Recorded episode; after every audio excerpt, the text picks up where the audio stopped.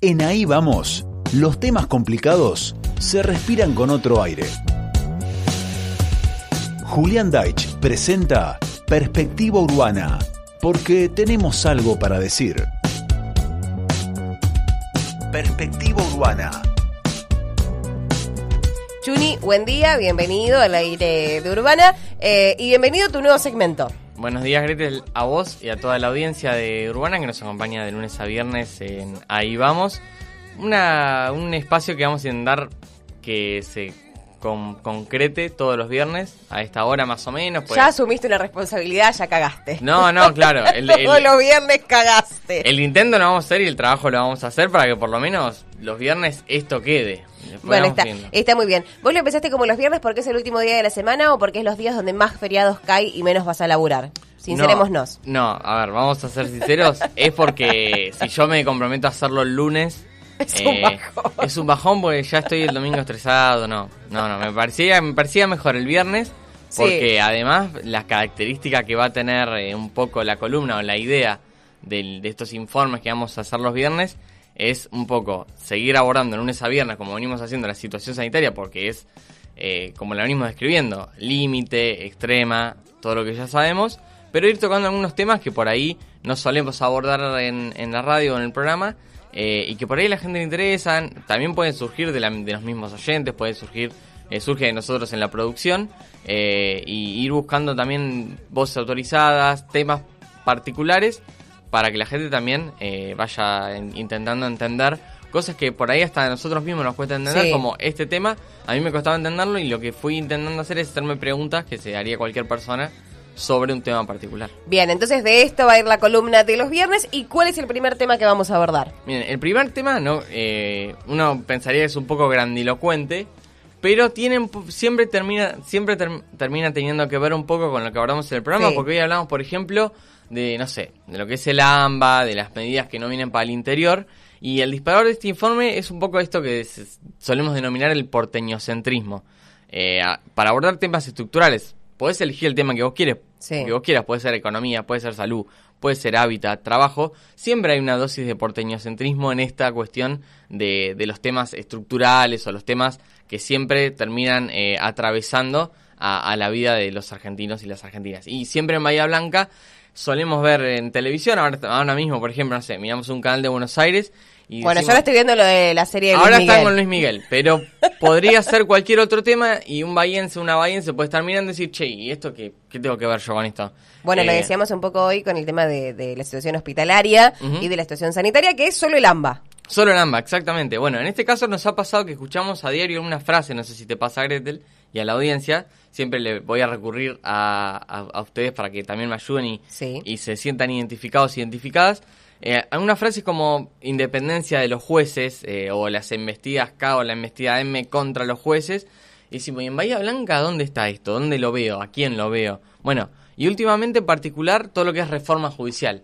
Viste que eh, el cambio de, ministro de Martín Soria por Lozardo, que se aborda la reforma judicial, la comisión de expertos que armó Alberto Fernández, donde le presentaron un anteproyecto, donde se va a cambiar un poco el sistema, pero tiene que ver con la justicia federal y está enfocado en Comodoro Pi. Nosotros acá no tenemos Comodoro Pi. Pareciera que es un proceso que va, nos va a afectar a todos todos los días en todo el país al mismo tiempo, pero no es así. Eh, con esta ilusión que se genera, viste, que puede ser voluntaria, que, la, que se hable de reforma judicial en general, pero se aplique en Buenos Aires en Cava particularmente, eh, le quisimos pasar al resaltador algunas discusiones y seleccioné por lo menos tres funcionarios judiciales del fuero penal provincial en Bahía para hablar de lo que sí nos podría o de lo que sí nos toca hoy de cerca a los eh, y las bahienses. Genial. Ante esto quiero hacer algunos como nota de editor, como se dice, eh, que esto es solo una porción del Poder Judicial, porque si quisiéramos abordar todo tendríamos que poner el fuero juvenil, el comercial, el civil, el laboral, de familia, etcétera, etcétera, etcétera, que nos quedaría dos programas de ahí vamos claro, por ahí toda una semana. Toda una semana, exactamente. una semana de segmento especial. Y nos inclinamos por este porque por ahí el penal ordinario es el que más relevancia, mediatización, roce público tiene, al menos en lo local. Intentamos tocar temas, eh, lo, más, hacerlo terrenal, ¿no? Eh, los martes tiene la columna de una abogada como corresponde, como es Ornella Escarano, pero acá por lo menos intentamos llevar preguntas a las personas y abrir eh, el juego sobre algunas cuestiones. Cada entrevistado llevó la consigna donde más se sintió cómoda. Digo entrevistado porque en este caso dimos con tres varones, un juez, un fiscal y un defensor oficial, que son tres patas de un proceso judicial penal básico. Eh, y lo primero que intentamos ver es, bueno, hablamos de reforma judicial y si quisiéramos hacer una hipotética, un hipotético diagnóstico con estas tres patas de la mesa, ¿dónde deberíamos empezar? Bueno, con la primera persona que hablamos fue con Jorge Sayago, que es defensor oficial de la Defensoría Departamental en lo Criminal de Bahía Blanca, hace algo más de 30 años que él se dedica eh, a esta función. Vamos a escuchar eh, el primer audio cuando le preguntamos de qué, qué, tendríamos que hablar para empezar a... Si tuviéramos que, o si alguien dijera, bueno, vení, anotame las cosas que para vos hay que cambiar y reformar en el fuero provincial ordinario y cómo funciona el Bahía Blanco. Escuchamos el primer audio de Jorge Sayago. Temas puntuales de la provincia de Buenos Aires son, bueno, fundamentalmente son temas viejos, eh, que ya prácticamente ya a esta altura no tiene mucha, no se avisora una, solución inmediata, por ejemplo el hacinamiento de las cárceles, la cantidad de, detenidos que hay, la cantidad de detenidos en prisión preventiva, el exceso y el abuso de la prisión preventiva, y bueno, eh, a principios del de año, concretamente a fines del año pasado, se, planteó la posibilidad cierta de hacer una, eh, una perdón, estoy, con el tema de, la pandemia estoy confundido, estoy hablando de más principios. Exacto, fue, fue a fines de diciembre del 2019 eh, se planteó todo esto del hacinamiento, la antes de la pandemia, ¿no? El tema de la necesidad de empezar a, digamos, a, digamos, hacer un control exhaustivo en cuanto a las personas que estaban detenidas y la innecesariedad de que vamos a las prisiones preventivas. Y eh, la Corte de la provincia eh, citó a los jueces de garantía el día 22 de diciembre. O sea, para que tenga una idea lo que es citar a jueces de 600 kilómetros a una audiencia eh, con la Corte en La Plata a los fines de decirle, invocarlo, que bueno, revisen, vean, revean la situación de detención en la, en la cárcel de la provincia de Buenos Aires, que por ese entonces creo que eran más o menos 35.000 personas detenidas.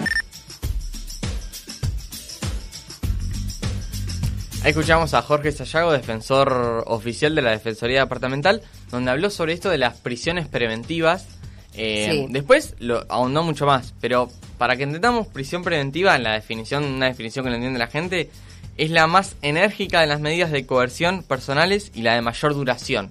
Bien. La dispone un juez de garantías a pedido del fiscal y debe tener una duración razonable. Se refirió a esto para después llevarlo un poco a lo que tenían que ver con las polémicas de la liberación masiva que se habló de presos. Y después me contaba, por ejemplo, en Bahía Blanca se liberó más gente en 2019, o no se liberó, se escarceló, se dispusieron medidas transitorias durante 2020. Bueno, fueron muchísimas menos libertades domiciliarias, libertades condicionales, que las que en 2019. Sí, y que además eh, durante el año pasado se había planteado la morigeración de aquellas penas que menores se estén... A, menores a tres años. Claro, y que además estén por, cumplir, por, por, por, sí, por el cumplimiento de, la condena. Exactamente. Eh, y que además y que además se iba a liberar a aquellos que no tuvieran una condena penal fuerte en el caso de, eh, a ver si hablábamos de violaciones en las cuales se, se vulnere el derecho o la seguridad de la víctima, en ese caso no iba a haber una ni morigeración de la pena ni pensar en una excarcelación. El primer tema entonces que nos trajo Sayago a la mesa es el de las prisiones preventivas y el sistema penitenciario. Eh, sobre esto también de las liberaciones habló de toda esta cuestión que se instalar de la puerta giratoria. Bueno, dice que no es así. Eh, sobre bueno el hacinamiento en las cárceles, que es un tema estructural y que después lo va a retomar otras de las personas que entrevistamos. Pero en definitiva habló de las prisiones preventivas y del sistema penitenciario como uno de los ejes que se podría hablar, de decir problemas, cuestiones, desafíos que tiene la justicia en Bahía Blanca. Luego lo llevó a un segundo tema, que tiene que ver con algo propiamente de las defensorías. Lo escuchamos a Jorge Sayago, defensor oficial. Volviendo a la provincia, tema que me había olvidado, el tema del procurador. Hace muchos años, está de la Constitución del 94, la separación de el Ministerio Público de la Defensa del Ministerio Público Fiscal.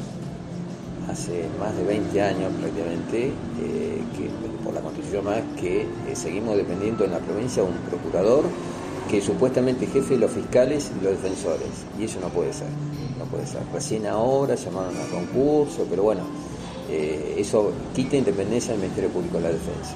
Quita independencia porque de última uno depende de un, un procurador, depende de lo material, desde la computadora o de los sistemas informáticos y hasta de incluso instrucciones de una persona que es jefe de los fiscales.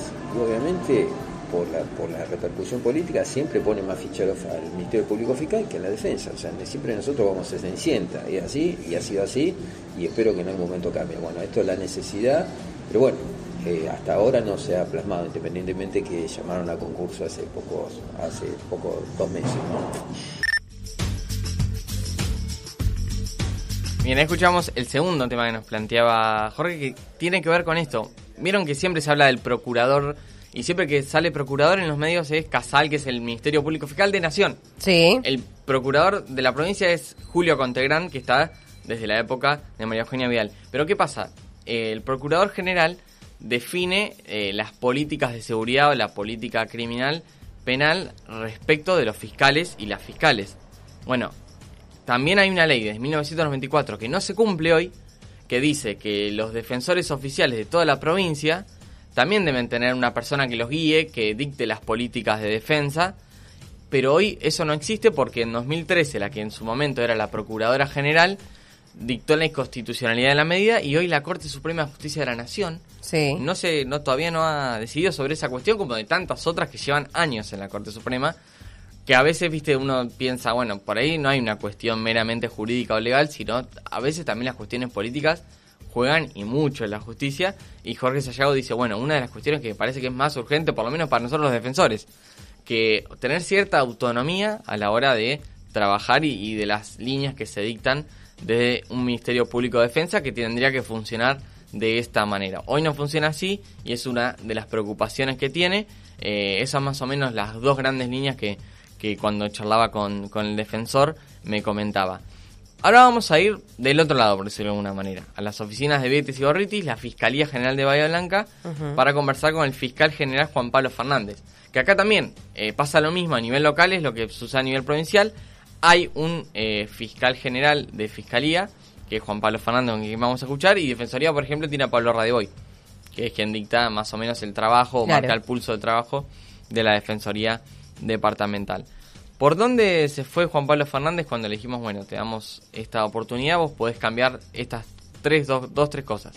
Bueno, lo primero que dijo habló del sistema recursivo. Ahora lo vamos a explicar, pero lo escuchamos al fiscal general de Bahía Blanca, Juan Pablo Fernández. Eh, bueno, el sistema recursivo es, muy deficitario, en, el, en el sentido de que eh, se tarda mucho tiempo en que las causas eh, adquieran, en que las resoluciones de las causas adquieran firmeza, ¿no? Eh, digamos que el sistema recursivo, un par, una parte por, por la legislación y otra parte también por la práctica, ¿no? Por la práctica judicial, por la jurisprudencia, eh, termina siendo muy engorroso, ¿no? Y se discuten este, muchas incidencias durante la tramitación de una causa que con, con, con recursos en otras instancias, incluso en algunos casos este, ante casación, que en principio no debieran eh, llegar por, por determinadas incidencias. ¿no? Yo, a mí me parece que en, materia recursiva hay, hay, hay cosas para mejorar. Bien, ahí escuchamos a Juan Pablo Fernández, que es fiscal general de lo que tiene que ver con el Departamento Judicial de Bahía Blanca, que abarca desde la última, desde lo que es eh, Villarino, Patagones, hasta Tres Arroyos. Tengo un par de dudas. Que es un recurso. Claro. Bueno, un recurso es el, un acto del proceso penal por el que una de las partes, digamos, no sé, un fiscal o un defensor eh, o un eh, representante particular damnificado, es decir, un defensor particular, solicita o considera agraviada por una resolución judicial, eh, pide que el, mismo órgano que la dictó o uno de una instancia superior la modifique, revoque, amplíe o anule. Es decir, no sé, condenaron a cinco años de prisión a una persona. Bien. Eh, y no me, eh, al fiscal dice, no, mira, yo la verdad pedí más años, me parece que corresponde una pena superior. Bueno, apela a un tribunal superior y lo que dice Juan Pablo Fernández es, bueno, me parece que se está tardando muchísimo tiempo en que se vaya resolviendo en una instancia y otra.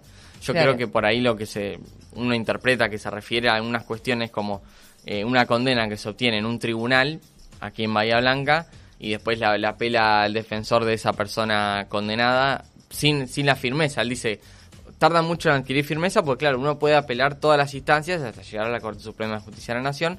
Eh, también en algún momento puede quedar firme porque esa persona desista de seguir apelando, pero lo que dice es que todo ese sistema de eh, hay un fallo, apelo, hay un fallo, apelo, todo eso, eh, tiene un, es un sistema bastante lento que se podría agilizar, esa es la lectura que tiene Juan Pablo Fernández, otra persona puede, puede tener una lectura distinta, pero por lo menos en el listado de prioridades que, que mira que miran en Fiscalía General está esta cuestión de eh, el sistema recursivo, que es eh, se dicta un fallo, lo apela a una instancia superior o le pido que lo modifique a ese tribunal a través de un recurso. Después em, fue sobre otro tema que tiene que ver con el juicio por jurados, que es otro tema mm. muy nebuloso, pero primero lo escuchamos a ver qué dice y después lo explicamos. Yo creo que el sistema de juicio por jurados en la provincia de Buenos Aires es un sistema perfectible. Eh, ¿no? Eh, me parece que la construcción de las decisiones eh, en esa materia, por un lado, debe hacerse de modo distinto. ¿no? Si se buscan mayorías y democratizar la decisión, que la decisión sea verdaderamente democrática, en el sentido de que, por ejemplo, una minoría de, de, cuatro no le puede imponer una resolución a una mayoría de ocho. Me parece que ahí hay que trabajar, por un lado, y también por el lado de la fundamentación. ¿no? En la provincia de Buenos Aires eh, se resuelve eh, sin, sin fundar, el veredicto no se funda. Y lo cierto es que mm, nosotros tenemos una tradición eh, distinta en este sentido. Por ejemplo, este, este tipo de resoluciones no resistiría la doctrina de la arbitrariedad de la Corte Suprema de Justicia de la Nación, ¿no? Por falta de fundamentación. Yo creo que se puede trabajar en hacer una herramienta en la cual exista participación popular eh, a través de jurados, pero que a su vez, a su vez, este, respete ese principio de, en primer lugar, de, democratización en el sentido de que las, las decisiones se construyan con mayorías, por un lado, y también que esas decisiones sean fundadas. Bien, eh, hablaba de los juicios por jurados. Es uno de los tantos tipos de juicio que hay, como puede ser un juicio oral común, que el que lleva adelante un tribunal en lo criminal, em, es, por ejemplo, para penas más altas que en un juicio correccional, que son para, mm, para delitos de hasta seis años de prisión. Interviene el juez correccional y tiene pocas diferencias con el juicio común. Bueno, el juicio por jurados es un juicio especial en el que los jueces son personas sin preparación en derecho, elegidos por sorteo, que deben resolver según su íntima convicción en función de las pruebas que se producen en un juicio oral y público. Lo que él dice es que, bueno, ellos tienen que decidir si coinciden con el pedido de pena del fiscal o de la querella de, la víctima o del afectado o de la persona que, que, sufrió algún tipo de delito. Eh, y también escuchar obviamente la defensa. Tiene mucha más oralidad. Muchas veces en los juicios comunes es mucha lectura del expediente, y el juez dice, bueno, pasamos esto por lectura, que se estuviera en un juicio, ¿se entiende? Pero más allá de eso, para que se tire el juicio por jurados, es lo que ven, por ejemplo, en Estados Unidos en las series, viste que eh, culpable o inocente se declara al acusado culpable. Bueno, es a grandes rasgos algo más parecido a eso.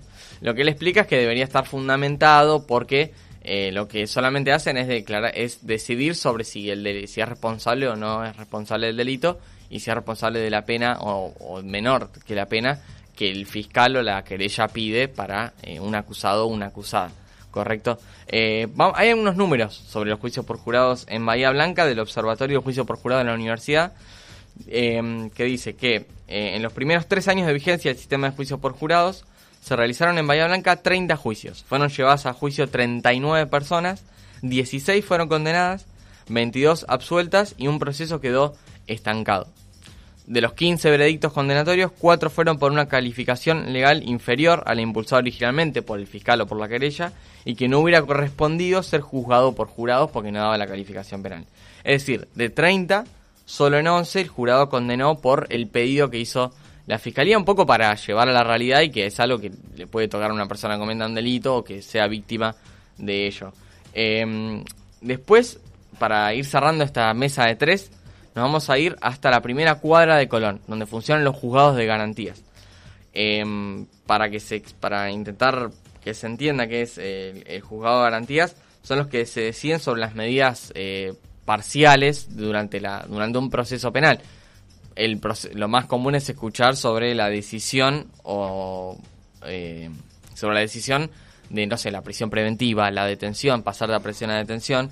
Es decir, eh, son la seguridad los instrumentos de protección de los derechos para evitar que los mismos sean conculcados por el ejercicio abusivo del poder. Es decir, tienen que garantizar el debido proceso en, en, un proceso penal, justamente, eh, valga la redundancia. Ahora, como les decía, vamos a hablar con Guillermo Mercury, vamos a escuchar a Guillermo Mercury, que es el juez garantía número 2 en Bahía Blanca, que funciona allí en Colón. Vamos a escuchar cuál es una de las, sus primeras propuestas o una de las primeras preocupaciones que tiene está orientado un poco sobre la pandemia. Lo llevó para el lado de la pandemia, de cosas que se podrían reformar en base a lo que vivimos durante 2020. Eh, lo escuchamos. Eh, vimos que esto resultaba conveniente, pero conveniente en cuanto al ahorro de recursos que esto genera. Yo creo que todavía, eh, creo que por seguir inmersos en esto de la pandemia, no hemos o no se ha logrado dimensionar eh, lo que a partir de esa improvisación se ha logrado y la, eh, la reducción de recursos que puede existir a partir de esto. Vos imagínate, nosotros tenemos eh, comisarías en Patagones, en Torkins, en Coronel Suárez, en Montermoso, detenidos que deben ser trasladados para una audiencia eh, lo cual afecta un móvil policial con su chofer, con la custodia que tiene que ir a Patagones a buscar al detenido, lo trae a una audiencia, termina la audiencia y lo vuelve a llevar. Imagínate lo que es eh, la, los, los, recursos que se destinan a eso, no solamente económicos, sino de afectación de personal que durante un tiempo eh, se ve imposibilitado de llevar adelante otras actividades que tiene que hacer específicamente ese móvil haciendo tareas de prevención con los preventores policiales. Eso, a partir de esta forma de hacer audiencia, desaparece. Pero también desaparece para aquellos otros que no están privados de su libertad, pero que tienen nuestros departamentos judiciales amplísimos, desde Patagones hasta eh, una parte de Carué, Coronel Suárez, Pringles, eh, Punta Alta, eh, se extiende hasta, hasta Tres Arroyos, la parte de Tres Arroyos tiene sus juegos específicos, pero sí hasta Montermoso, Coronel Dorrego. Imagínate que esas personas que no necesitan venir para hacer una audiencia, lo que eso optimiza en cuanto a que eh, no pierden de trabajar, simplemente una persona que tiene que venir de Patagones tiene que tomarse un colectivo a las 5 de la mañana para estar a las, en audiencia a las 9 de la mañana, para volver, pierde todo el día. Esto lo que genera es que no se pierda esos tiempos, esa gente.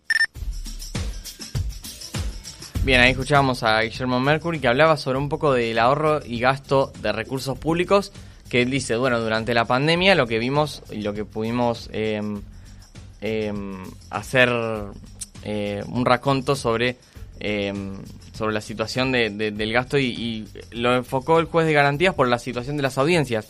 Muchas veces eh, para, para, definir eh, justamente que sus, con la situación de un imputado, la situación de una causa, se tiene que reunir el juez de garantías o la jueza, el defensor, el fiscal o la fiscal con el imputado y seguir definiendo, bueno, esto se va a seguir con la detención del imputado, la prisión preventiva o la elevación a juicio. Bueno, él dice, bueno, esto ahorraría un montón de recursos eh, si pudiéramos eh, hacerlo de, manera virtual. Bueno, otra persona puede decir, bueno, pero por ahí se está vulnerando el derecho al correcto asesoramiento legal para el imputado. Pero bueno, es lo que plantea que se podrían ahorrar muchísimos recursos. ¿Sabes a dónde me fui irte? El presupuesto 2021, porque claro, estos recursos de los que habla Guillermo Mercury se presupuestan año a año y en la provincia de Buenos Aires también fueron presupuestados en 2021 para el Poder Judicial tiene un, presupuesto de 74.980.000 pesos. Mm.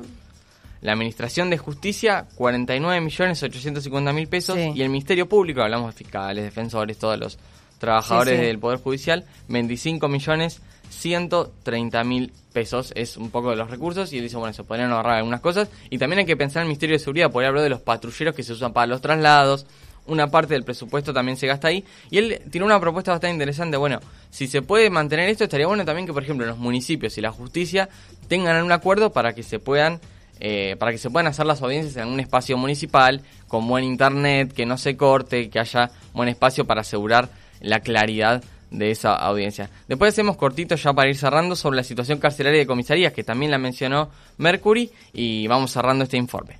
La situación carcelaria en la provincia de Buenos Aires es eh, caótica eh, desde hace mucho tiempo, pero se ha ido incrementando, se ha ido incrementando año a año y a ver, lo único que ha hecho eh, la pandemia, el virus, es en realidad eh, desencadenar ese problema que siempre estuvo latente, que tiene que ver con la sobrepoblación.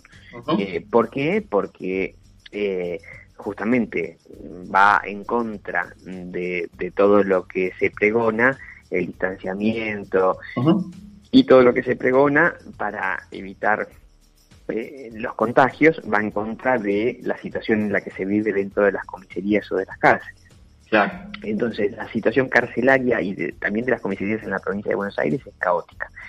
Y eh, lejos de eh, mejorarse, con el tiempo se va empeorando cada vez más, porque el índice de detenidos crece año a año, crece año a año.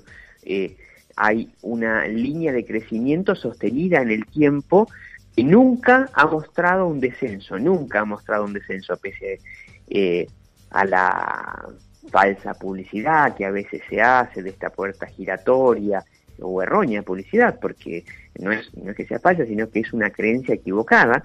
Lo cierto es que eh, esta línea de crecimiento eh, ha sido sostenida en el tiempo y no ha mostrado nunca un descenso, no ha mostrado nunca un descenso. Eh, esto no tiene que ver, eh, a ver, no quiero eh, entrar en una cuestión que tenga que ver o ser interpretada políticamente mal, en el sentido de decir que hay mayor delito, no, no, no, no tiene que ver con eso, hay mayor conflictividad, y simplemente es eso, es un crecimiento también de la, de la población, pero lo concreto es, esto es un dato estadístico. Algunos datos que ya siempre sabemos que es una historia de nunca acabar, que él dice, toda la vida y durante muchos años ha habido una línea sostenida en el tiempo de aumento. Nunca bajó, nunca hubo un día de, mira, cada vez ahora hay menos detenidos, menos asesinamientos. Me fui al informe anual, que yo siempre recomiendo, de la Comisión Provincial por la Memoria sobre la situación de las cárceles. Eh, en el último, estamos hablando, en diciembre de 2020 había 51.000 detenidos, 483 muertes en penales, Hmm. hubo durante 2020 bajo custodia del Estado, ¿no? Eh, y se denunciaron 12.594 hechos de tortura dentro de las cárceles. Sí, y además si uno mira los quizás los informes oficiales o, la autopsia de esas muertes casi siempre se coincide, digo, en las en los causales. Sí, sí, sí, ahí hay, Es algo en lo que la Comisión Provincial de la Memoria hace hincapié en decir, bueno, a ver, el informe oficial de la autopsia es esto. Ahora, hay que ver cómo, supongamos, no sé, en... Contrastar la información pública con los hechos. Y claro, claro. Y además, e, e, esta cuestión que marcan de el hacinamiento que se vive dentro de las unidades penitenciarias y el maltrato. Digo, porque ya hace años que dejamos de pensar estas unidades penitenciarias como espacio de reinserción. Exactamente. Bueno, porque yo pienso en Bahía Blanca, hay son dos solamente las comisarías habilitadas eh, por la Corte Suprema, eh, para, eh, por la Suprema Corte de Justicia de la provincia, para alojar detenidos, detenidas o aprendidos y aprendidas. Bueno, en realidad se, se usan muchísimo. Hay destacamentos que están clausurados para alojar, para alojar personas y se utilizan de igual manera para alojarlas. el último registro oficial, que es diciembre de 2019, había 3.854 personas detenidas en toda la provincia en comisarías cuando hay lugar para 1.214. Claro. Bueno, son algunos datos para tener en cuenta. Yo después a todos les pregunté, les hice una pregunta de cierre que es la frase de Carlos Rosengrantz, que decía que la justicia está en una crisis de legitimidad y que había que trabajar sobre eso cuando cerraba la feria 2019. Bueno, tanto Sayago como Fernández como Mercury me fueron contestes en un mismo concepto. En la justicia eh, hay una crisis de legitimidad de la, de la, población en general, pero así como la población de general desconfía de otras cosas, no es que desconfía más de la justicia en particular. Dicen, hay una cuestión cultural de desconfianza en las instituciones hoy. Sí. Y hoy la justicia también debe eh, adecuarse y entender que está, es parte de esa desconfianza generalizada. En este espacio me interesa dejar más preguntas que respuestas. Eh, por ejemplo, me llamó la atención la ausencia de la preocupación por la perspectiva de género. Bien, que esa es una de las premisas que incluye el presidente de la Nación, Alberto Fernández, en la reforma judicial. También que la justicia empieza, que en realidad el Poder Judicial empieza a tener perspectiva de género. Tanto en las personas que la administran, por ejemplo, la Asociación Civil por la Igualdad y la Justicia presentó un informe en el Consejo de la Magistratura que se puede ver online sobre la cantidad de juezas, eh, sobre la cantidad de fiscalas, sobre la cantidad de abogadas oficiales. Bastante interesante en este tema. Eh, sí, y no es casual que las tres voces que escuchamos ayer a la mañana sean hombres. Sí, claramente. Ahí, claramente la perspectiva de género también eh, eh, tiene, tiene su resonancia también en el género masculino. Solo Sayago habló de la necesidad de abordar los problemas sociales de manera preventiva no punitiva, es decir, que lo penal sea el último recurso de los problemas y que el Estado, nacional, provincial, municipal, también se haga cargo de los problemas de la sociedad y que no se le termine la justicia resolviendo los problemas sociales que también el Estado se tiene que hacer cargo tanto en lo legislativo y en lo, ejecutivo. Eh, yo con este con esta cosa por ahí medio las apuradas, el primer espacio lo vamos a ir mejorando. Yo por lo menos intento que les haya quedado la duda de cómo funciona en Bahía Blanca, qué se puede cambiar, qué, qué es lo que ven los, las personas que trabajan en la justicia.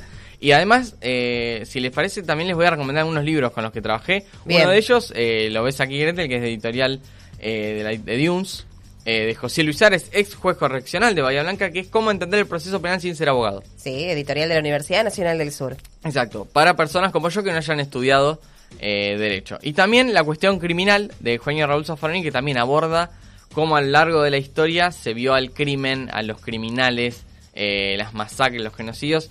Muy interesante, por lo menos para empezar a, a, quien le haya picado el bichito de la duda, como se dice, pueda seguir interiorizando. Esto es más o menos todo sobre algunos borradores sobre la justicia penal en Bahía Blanca, reforma judicial y el porteño centrismo. Chuni, muchas gracias y bienvenido a tu nuevo segmento.